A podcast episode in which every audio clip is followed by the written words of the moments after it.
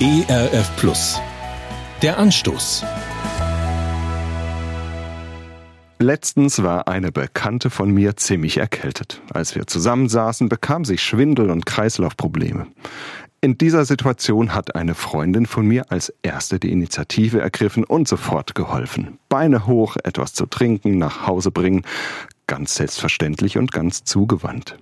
Ich dachte, super gemacht. Es braucht Menschen, die in solchen Situationen das Richtige tun und anderen Menschen gut tun. Ich habe etwas von der guten Einstellung meiner Freundin gespürt.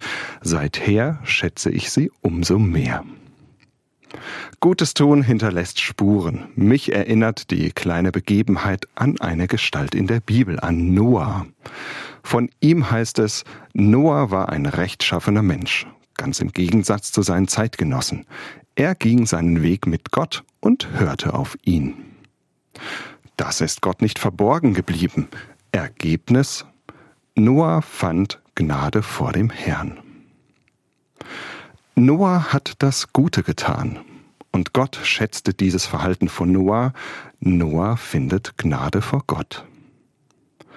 Ich finde das einen lohnenden Gedanken, so zu handeln, dass Gott es schätzt so wie ich Gott in der Bibel kennenlerne, heißt das, Gott lieben und meine Mitmenschen lieben wie mich selbst.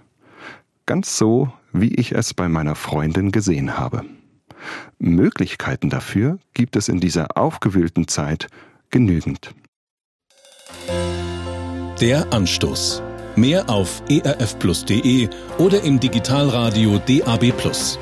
Hören Sie ERF Plus. Gutes im Radio.